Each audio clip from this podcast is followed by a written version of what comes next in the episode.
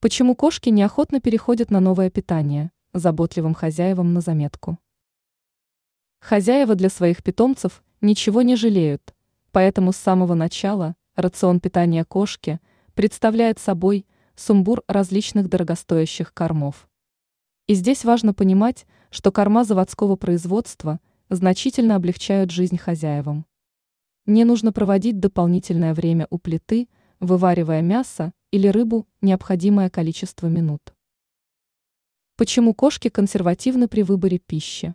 Только в самый начальный период своей жизни кошки имеют доступ к одному источнику пищи – маминому молоку.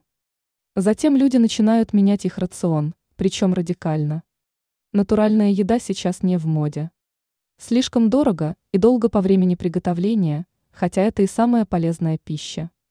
Сухие корма – вытесняют натуральную пищу для кошек, поскольку по факторам цена, качество они вполне пригодны.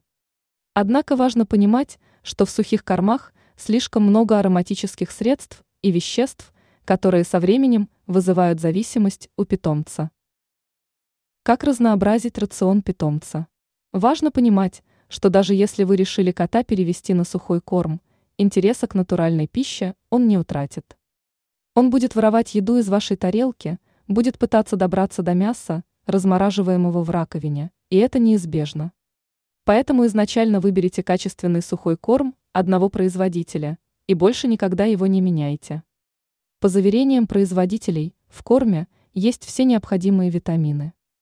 Но если вы в этом не уверены, то витаминные комплексы можно приобрести в зоомагазине и добавлять в корм. Ранее мы уже писали, как правильно ухаживать за кошками.